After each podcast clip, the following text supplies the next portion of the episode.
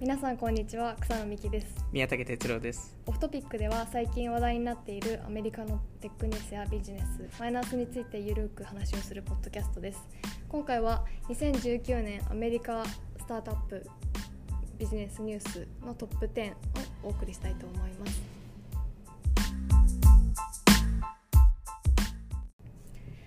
はいえっともう12月ですねというおことで12月ですね早いですねはい というわけで、えっと、前回2018年の年末にも一度やっていてそうですねこうオフトピック的というかその US で話題になっているトピックをトップ10というか重大ニュースみたいなのを上げて、ちょっとあの今年を振り返りたいなと思ってます。うんはいもうそんな時期になったんですね早いですね、 はい本当にもう一瞬で終わっちゃったなっていう感じがしますそうですよねでいろんな事件ありました よね。いろんな事件ありましたねはい結構こう今年もおも面白いニュースというか、うんあの印象に残ったニュースがたくさんあるのではいで前回のトピックを振り返ると、うんえっと、10位が動画アプリの大流行、はあいの TikTok とかですねそうでです9ね位がフェイクニュースではい8位が Facebook の人事問題、あああのありましたね CEO が辞はいめちゃうとはか、いインスタグラムの社長が辞めるとかなんですかねいろいろありました、はいはいで7位が大型 M&AIPO うーんがは、まあ来年も含めてあるんじゃないかっていう話をいはいして、で6位が波乱のスクーター競争っていうライブおとーかあーラいイろいムろバードとかそこら辺です増えねてきたなっていうところで,、はいで5位がニューリテール D2C うの流ー行んで4位が大型調達がありましたっていうところ、うんうんうんで3位がソフトバンクエフェクトはいはいで2位がフォートナイトの大流行で1位がデータプライバシーのスキャンダルこれフェイスブックのやつとかですよねですね。はいですねっていう話を、えっと、してで今回も2019年版をやりましたとはいいうことで、はいいろ いろあの揉めた結果でい、ろいろまあね選考方法としては、うんお互いトピックを出し合ってで、まあ、アメリカを中心にはいなんていうかあの話題になったとか影響があったよねっていう話をランキング形式であの決めましたそうですねといところですまあ結構かぶりましたよねかぶりましたね、これは絶対入ってくるっていうのはそうですねいくつかありましたねうんはい、ということで、えっと、じゃあ1位から話をしていきたいなと思います1位からはいで1位が、えっと、ウィーワーク問題まあでかかったですよねこれでかかったはですね、まあ、未だに影響を及ぼしてますしそうですねその WeWork 以外の影響がやっぱり市場の環境、うんまあ、もちあのそれも話しますけどあのやっぱりまあでかい事件ですよね結構もう一年中というか、はずっいと話題になってたなっていう感じうはしんますね、IT 以外の人たちにもそうなでんすていねうか話題になってたなっていうぐらい、うんやっぱりその、まあ、まず WeWork がテック企業かどうかっていうところからもう 問題はあるんですけど、まはあ、いやっぱ IPO 直前にこういうことをやってしまう とまあ結構辛いですよね。そうですねう確かにんでもなんか東京渋谷のスクランブルスクエアとかだと WeWork 入ってたりとおーかなんか意外と日本はうまくいってるのかなとかなんか儲かってるっぽいですよねなんか孫さんはなんか日本は撤退しないみたいなこと言ってるんうでんで逆に中国は撤退するかもみたいななんかあの売却先を探してる探してるみたいなへーことはなんか書いてましたし、うんちょっと今後はどうなるんですかねちょっと楽しみま楽あしみというか、一旦一旦立ち直しで、はあのなんかこの間のそのあのソフトバンクの、えー、厄介ですかね、はいえっと、株主総会かいうんの時にその WeWork をどう解決するかっていう説明プレゼンを孫さんがやった時がまあまあアメリカの VC ばかりしてるんで、はいあのプレゼンをえー、なんかいすごい単純なプレゼンでそのコストを下げてあの売り上げを伸ばすみた いなまあそれは黒字化するよねっていう話だったんでまあなんかあの、まあ、ちゃんとそのソフトバンクが運営すると思うのうんうんで、うんまあ、別にその WeWork ってすごいあの赤字事業まあ今もともと赤字事業だったんですけど、はい多分最初にソフトバンクにあの投資するあのする前に、えっと、WeWork が描いてた戦略はもうちょっと早めに黒字化するパターンだったんですよ。うんなんでそこが、まあ、結構ソフトバンクがちょっともっとでかいことを考えなって言ってあうのんより赤字踏んじゃったんですけどで、まあ、こういう結果になっちゃったんで多分ちゃんと運営すれば黒字化になる可能性はあるので、うんなんかあのそういう意味だとあの、まあ、ソフトバンクが1年間しっかり見てで、まあ、今8000億までバリエーション下がっちゃいましたけど、うんまあ、もう一回やり直しっていうところで。はいまたこう返り咲く日が来るかもしれないっていうまあもしかしたらそういう日が来るかもっていう。えっとじゃあそれに関連してというか、はい第2位がソフトバンクショックということでそうですまあね。そあの WeWork と、まあ、引き続きっていうところなんですけど、はいまあ、。それ以外でも結構なんていかそうですね。去年はソフトバンクエフェクト。それが、えっと、第2位とかでしたっけそうですよね。なんで、まあ、あの、はい去年ははいその VC が、その孫さんが、その VC 業界が変えた、まあ、データステージの概念を変えたっていう話が、今年になって、まあ結構投資したところが、はい、えー結構、まあ、微妙なところが多かったんじゃないか、まあ、微妙っていうか、まあ、ちゃんとデューデリしてなかったとあのかペットのやつ、ワグですねワグもやばいみたいな話ワグもやばくて、まあ、社長も辞めて今ああれはペットののあれでしたっけお散歩のやつおでしたっ散け歩の、えっとまあ、マーケットプレイス、まあ、代代理代理散歩役を探す、えーマーケットプレイスなんですけどあれってあの、まあ、他人が散歩するじゃないですか、い犬を、はで、えーなんかちゃんとトレーニングとかそこまでしてなくて、うんで犬があのあのなんか逃げ逃げ出しちゃって 逃げ出しちゃうケースが多々あって、はいでその時にあのワグのカスタマーサポートはいが、あのその地域のあのお店にひたすら電話して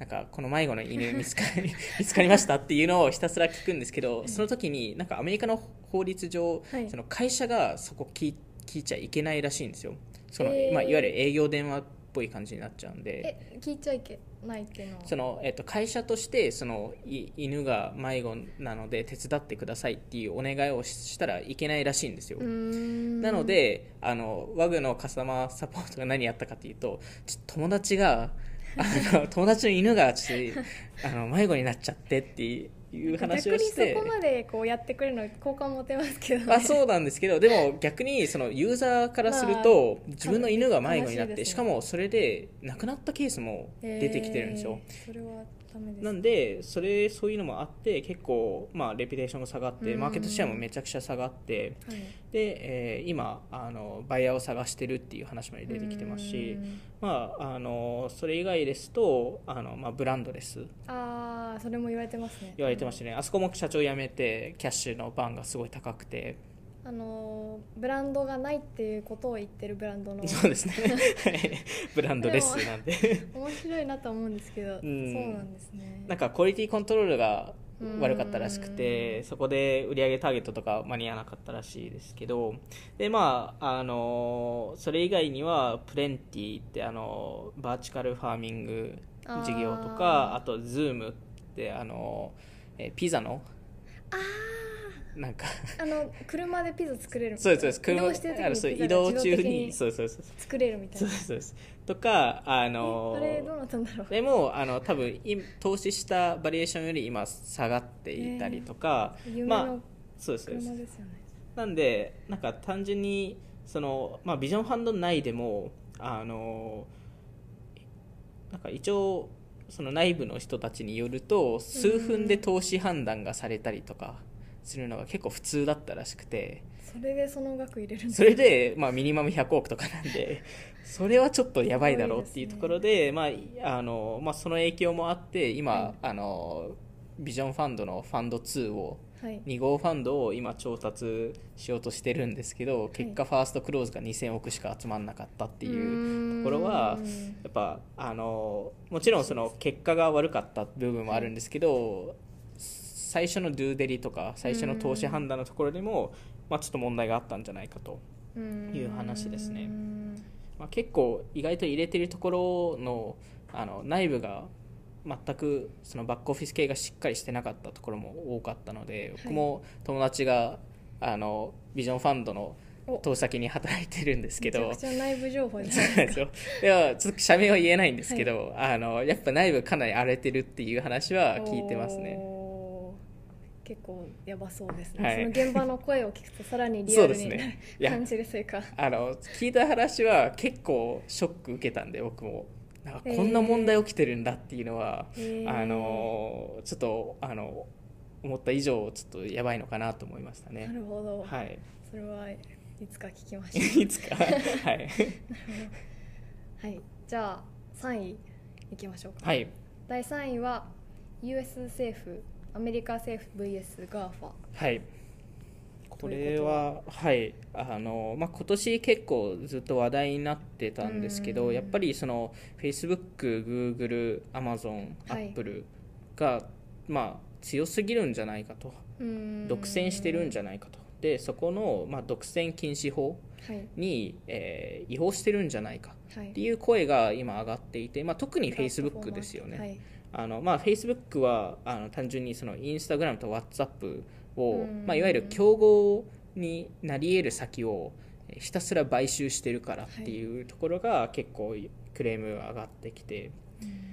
でえーまあ、そこは、まあ、確かに、えーそれってあの結構ダメな部分があったり、うんあとは、えっとまあ、プライバシー問題もあって、そこも、えっとまあ、勝手にユーユーザーのデータを使うのもはい結構禁止なんで、そういうのもあったりとかですね、まあ、Google もやっぱりあのあの検索結果で Google のサービスをより上に出したりとか、うーんアップルも、えっとこれ Spotify からのクレームなんですけどはいあの、えースストリーミング音楽とかって、はいアップアップストアで検索すると Apple Music の方が先に出てくるんですよ Spotify よわーりとかそこってなんかおかしくないですかっていまう、あ、そうしますよね自分の商品とかプロそうなダんクトですよだっねたらで,、もなんかプラットフォーマーが強すぎると、うん勝てなくなっちゃう勝てなくなって勝負ができなくなるからそうですそうですそうですなんでそこはそうのん独占禁止法っていうところに本当は守られるべきなんですけど、はいで Amazon とかも、まあ、直近でもうあのこれ若干ニュースになりましたけどその、えー人気のプロダクトのデータを、まあ、購入データを持ってるのでうん何が売れてるかを見てそれをパクるあー直近だとオールバーツでしたっけありましたねありましたよねとか普通になんかその有名じゃないブランドでも、はいはいそのアマゾンでなんか売ってる安いはいはいなんかあの普通の例えば最近 PC のあのケース買ったんですけど、はいはいそれのアマゾンオリジナルなんですはいはいはいアマゾンベーシックはいはいはいが出てて、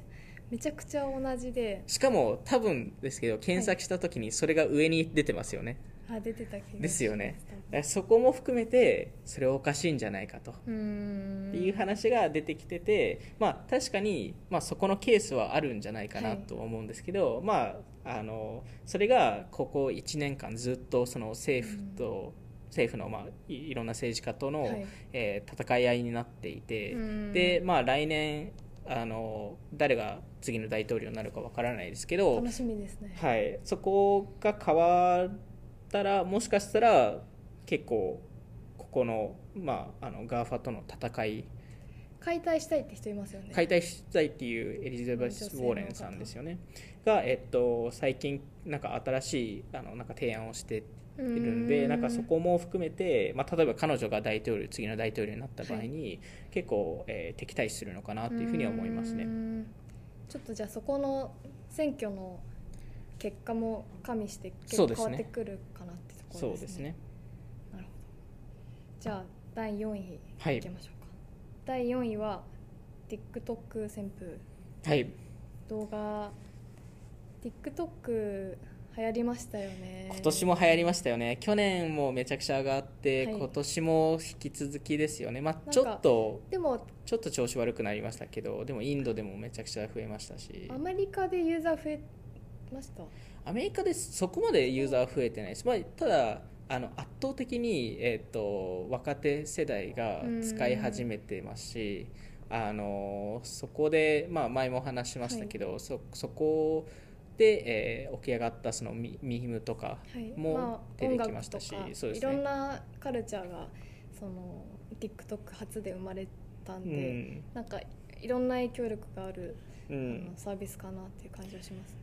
そうですねですやっぱりそこから生まれてきたインフルエンサーも今年も多かったですし結構企業側もそこを見て、確かに、えコースいメるとのかそうでですそねうですね化粧品とか確かにあのなんで、まあ、そこはあの逆に多分今見て TikTok を見てない会社は結構やばいと思っていて、最近ついにアップルアカウント作りましたもんねえそうなんですか、つおいーにようやくアップルのこう公式の動画がアップされて、えあの普通にでもちょっと TikTok っぽい最初のなんか自撮りしてるー、はいはあいの男の人が はいこう TikTok 風の動画をなんなんていうんですかねそのちょっと見てほしいですちょっとリンク貼ってリンクちょ っと貼りましょうか面白いんででもはい TikTok らしさとそのおアップルらしさがこう入り混じったような、えーでも最近あのアメリカの TSA ってあのアメリカの、えー運林保安庁はいあのいわゆる空港とかであーはいもう TikTok アカウントを出して動画作ったんですよ、それも結構面白かったです、へーなんで逆に今注目してなくてい今とりあえず何かしらそこでマーケティングしてなかったら結構遅れてると思っているので、うんそこは多分ぜひ皆さん試してもらいたいですよねだから買い物今週あのコマースもできるようになるみたいなそうですね、そう中国だとえどうでーすコマース機能、アメリカでも追加されたし、ーえー今、ベータ版ですかね、えー出てるんですけど、もう中国ではもうずっとやってますからね、ちょっとまた楽しみですねそうですね、じゃあ第5位第5位は祝テック IPO はい、今年は おめでとうございまありすが。とうございますすごく多かったしそうですねなんかすごくポジティブなニュースだなと思ってうそーのん前々回とかでしたっけそのダイレクトリスティングの話とか、はいはいなんかもっと IPO しやすくうんなる環境もなるんですかね多う分んしやすくなるとは思いますねでいろんな方法が出てくるかなと思ってますし、まあ、今年上場した会社の多くは多分あの、まあ、次のその経済環境をはい恐れてやってる部分はあると思うんですけど、うんあのまあ、今年は、まあ、かなりでかい確かにあのところであと C 向けもがはい結構多かったのかなと思って、まあ、Uber、リフト、ピンタレストとか。ピンタレスト最近今年で言うと中国の企業とかも IPO がそあーの2億市場の中でも多かったっていうそうでしたニューねスがありましたね確かに確かにさっきララキンコーヒーの株価を見てはい意外と上がってますねいやびっくりしましたよねっていう話をしましたねなんか意外全然下がってないいやですよね一瞬下がってましたけどはい今はめちゃくちゃ上がってますね確かそうですねなんか最初に1週間下がってたんですよねうんだからそこもまあちょっとダイレクトリスティングの回でも話しましたけど、はいなんか若干メディアが悪いと思ってましてなんか最初になんか下下がったり上がったりすると、はいなんかこの会社いい悪いっていう判断がなんかそその時点でついちゃうっていうのがあってうんラッキンコーヒーめっちゃ下がったんですけど、初日とか、まあ、最初2週間下がったんですけど、それでなんかすごい悪い会社として見られるようになって。にでも意外と今株価上がってるすんごいでですよねあのなんか多分 IPO してから半年後ぐらいの株価を見るのがいいと思うんですよね、 なんとなくですけどなるほど、はい、最初確かに印象悪くなりますねそうですよねなんでそこも解決するのが一部ダイダイダイレクトリスティングだと思うのであの歯の矯正のやつも今年ですね。ああそうですねスマイイルスマイルダイレクトクラブでしたっけクはいはい、あとペロトーンとかペロトンとか。そうですよね歯の矯正のやつ最近日本でもあのいくつかリリースされてあて、そうなんですねちょっへとえ楽しみですね。へーあとサース系ですよねそうですね。スラックとかズズームとかームとか結構多かったですよズねサース IPO は確かうんサースのバリエーションがすごい上がった年ですからね、に。うーん。なんか平均多分 ARR の11倍とかはい。なったので多分過去最高ですね、えー、それはとてもいいニュースですね。 いいいいとは思いますじゃあ次行きましょうか。 はいえっと第六位は不況の恐れと黒字化のプレッシャー。はい結構なんかちょっとつく少し抽象的な話かなそ具うですね体的ななんか味かなと思ったんですけど、うんまあ、でもその IPO の話も含めてそうですねやっぱりまあ WeWork 効果っていうのはやっぱでかかったのかなと思いますしあのまあ結果として Uber もめちゃくちゃめちゃくちゃ赤字だったので多分株株が株価が落ちてる理由はそこにあったり、リフトも同じではいあのまあ、ペロトンとかも一部そうだったと思うんですけど、うんスマイルダイレクトクラブもあのやっぱその黒字化の重要性とか、はいあのコスト削減っていうところはあの多分不況を本当に恐れてる人たちが出てきてるので、うんそこで結構投資家側からその、まあ、投資先スタートアップに、あうんコストコントロールをちゃんとしろとはい今までだと多分過去本当に77年10年ぐらいのえースパンだとひたすら伸びろ伸びろ伸びろグロースはい思考だったんですねそうですねでまさに WeWork とかも多分そういう、えーことだったんですけど、えー直近だとやっぱりそこが変わってきてましてうん本当に多分10年ぶりぐらいだと思うんですけどこれ起きてるのって、はいあのコストコントロールちゃんとしろよとか直近のエア、エア B&B のあの取締役会でもはいあの結構社長が詰められたらしいんでうんコストコントロなるーほルどこれどうやってやるんだみたいなことを、えー聞かれたり厳しい目で見られるようになったんはいですね、多分ストライプも一部、えーまあえー今年サンフランの、えー本社から離れるって言ってるんですけどあのそこも多分コスト感の部分があったりとか、えー最近だと、えーサンフランにオフィスを抱えてるスタートアップが、えーサブリースして、へーあの他のスタートアップにそこを使わせてあーちょっとコスト削減をしたいとか、はいっていう会社も増えてるのであのやっぱりそこの、まあ、不況の恐れっていうのは確かにあるのかなというふうには思いますね。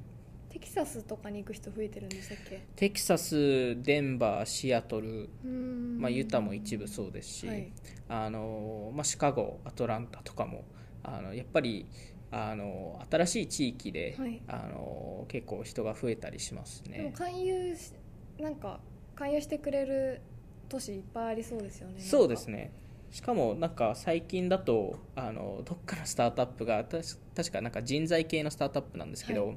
あの100万円払うからサンフランから出て出てくれないかっていうオファーを出すあえそれはサンフランかからですかそうですサンフランに、えっと、今勤めてるそのテック従業員はいに100万円払うんあであなるほどなるほどあの違う地域あそにの、会社の社長がえー社長が社長が、うん、いやその人材会社あ人材スタートアップの会社あが、はいあそのあの転職違う地域へのリクルーティングするた転めに職のそうですそうでなするそうほでどなるほすどへー100万円払うよっていうそれってアメリカの人からしたらその他の州に移るとかっていうの転勤みたいなのは全然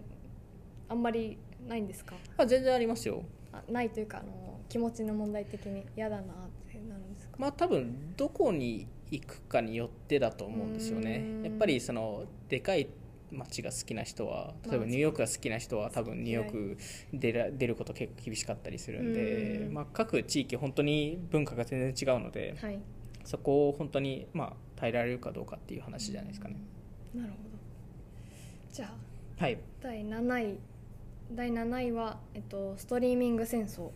はいまあ、前回とあ前、えっと、その結構前にもそうです2ね回話を今年2回も話しましたよねで、まあ、たくさん、まあ、アップルと、あのー HBO とか、はいでアマゾンプライムディズニーとかですねディズニはいネットフリックスとか、はい、まあ、大手の IP なんあのホルダーの人とかはいその IT 企業の人もいっぱい入ってきてそうですね結構盛り上が盛り上がってましたうね。ん、なんかやっぱりこれはエコシステムの戦い合いなのでうんあのストリーミング戦争っていう名のエコシステムの戦争だと思ってるんで、はいあのストリーミングが流行った理由は顧客獲得のためっていうところだと思っていて。そそこの一環でやっぱりそのストリーミング動画視聴っていうのはあのかなり時間をあのユーザーは使うのでそこでやっぱり今年そこのフォーカスになった一部の理由は本当にそこのユーザー獲得のためかなっていうふうに思いましたね、うんディズニー本業じゃないですもんね。本業じゃないですよね言ってしまえばスそうトでリすねーミング事業は、まさにまさにそうだと思いま本す業にしてるネットフリックスからしたらちょっと戦うの厳しいですよねちょっと厳しいですよね、うんあの頑張ってほしいですけどネットフリックス面には白いコンテンツいっぱいあるんで、じゃあ第8位はい第8位は音声デバイスの普及はいはいということで、まあ、音声市場もすごく伸びたかなっていうところなんですけど、多分一番影響として大きかったのはそのうんイヤポッツ、あエアポッうツんの普及というかうんが一番大きかったかなと思ってて2016年に発売して多分今年で5000台5000万台ぐらいおおーで、はいはいでその出ててで来年その倍になるって話だと言ってたのでうんまあなんか多分一昨年ぐらいはすごいあのその音声デバイスっていうとその、はいえー、と Alexa とかうん Google ホームとかが流行ったと思うんですけど結果そのデバイスって、はいまあ、家に置いてあったりするのとユースケースが少なすぎて、うんなんか結局そこまであの普及、まあ、普及はされたんですけどなんかそこまで使われなかったってはいいう話だと思ってて、で AirPods がそれ結構変えその概念変えたなっていうふうに思ってまして、はいなんかやっぱり常に耳に入っているっていうのはまあサイボーグ化じゃないですけどはいなんかそのスマートグラスとかうんスマートコンタクトとかそういうのがあのなんか今後流行るよみたいなことをはい言われてる中で、一番なんかナチュラルな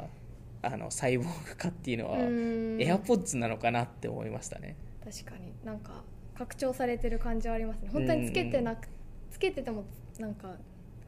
なんか普通に生活もできるうんうし、んなんか確かに AR グラスみたいなのってうん全然シームレスというか、うんうんしかも外をき、まあ、聞こえるじゃないですか、はいしかもあの直近の AirPod Pro だとそこの設定も変えられるので。ノイズキャンセリングがありますね、なんでなんかそこの影響は結構でかいのかなと思ってますしうんなんか逆に今後スタートアップ業界だと AirPod を基盤にしたサービスっていっぱい出てくるのかなって思いますね、うんなんかちょなんか US でも直近いろいろ出てきてますよね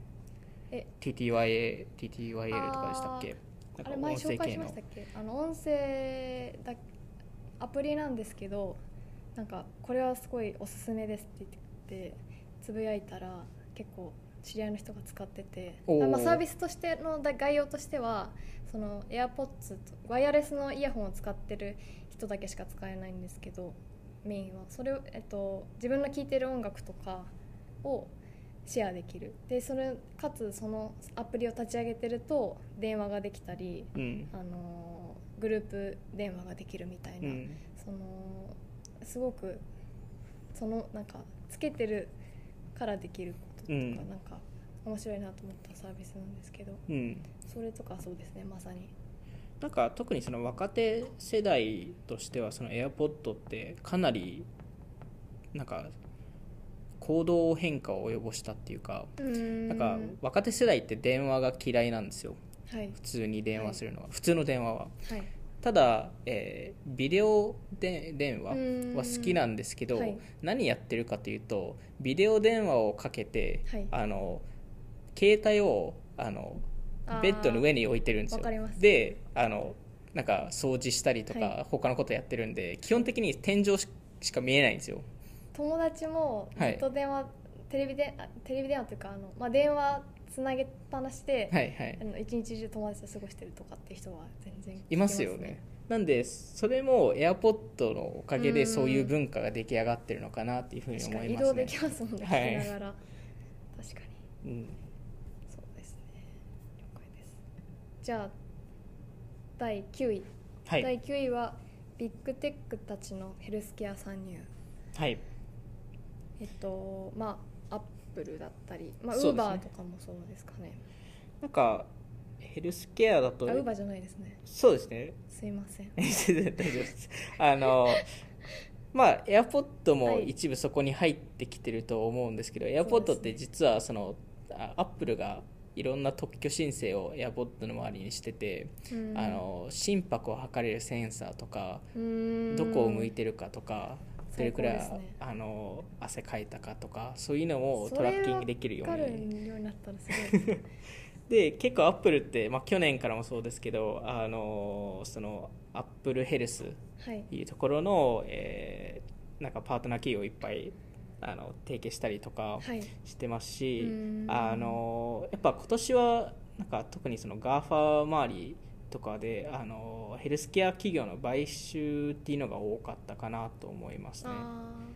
あ Google 買収したのどこでしたっけフィットビットですよねへでー実はフィットビット以外にもう1社買収してまして結構でかいところをはいでそれがアセンションっていうヘルスケアシステムなんですけど、うんあのまあ何百万人ってあのヘルスデータを持ってるあのヘルスケアシステムでそれをトレーニングデータとして機械学習をかけてはいあの個人医療のサービス展開っていうのを Google が考えてるらしくて。うーんすごいうん、アマゾンも、えーっとそのえーオンラインの、えーオンライン上でその、まあ、どういうあのですか、ね、あの病気かっていうのをチェッはクいできたりとか、うんあのでそれを今のところ従業員向けにやってるんですよ。うーんそれ絶対一般マス向けに絶対すあの多分展開する んであのそれ従業員だけのために買うわけないんでアマゾンが。うんなんでそういうことを考えてるあの、まあ、大手テック企業が増えてるのかなと思ってますえね。ーそこ確かにそこ握ったら強いですうね、ん、もう個人ヘルスデータを握 れる握ると結構強いんでやっぱり、うん確かにじゃあ第10位はいいきましょうか第10位が、えっと、プラットフォーマーの決済戦略、はなんいかちょっと少し9位と似てるかなとはそ思ううんでですすねけどこのこれこそさっき言ってたウーバーとかそうです ねまさにあのやっぱりその決済手段を握るっていうのは、まあ、はいこれも若干そのヘルスケアとフィンテックと、まあ、フィンテック決済ですよね、はいあのとストリーミングのの3つは似てるかなっていうふうに思ってまして戦略としてってことですか戦略として大手企業がそこからユーザー獲得のためうにん取り入れてそれで他のところでマネタイズさせるとかっていうのを結構見てるのかなと思ってましてでまあさっきヘルスケアの話とはかいストリーミングの話しましたけどそれ以外にフィンテックまあ決済周りっていうのがあってあのまあウーバーって今スーパーアプリ化しようとしてましてそうですねそのはい決済とかまさにその第一歩というか、そうですよね。で、えっと、これはもう単純に、まあ、ウーバーの場合ですと、えっと、あのインドネシアのゴジェックとか、はいまあ、あのグラブとかはい見ていて、うんもうグラブだと、えーその決済決済ビジネス金融ビジネスの方がそのあうんの本業より売り上げ上回っていて、うんなんでそこが結構でかいっていうのをウーバーも知っていてで、えっとそれを、まあ、もちろん Facebook、Google とか Amazon とか Apple とかもはい全員分かっているので、まあ、Facebook もあの FacebookPay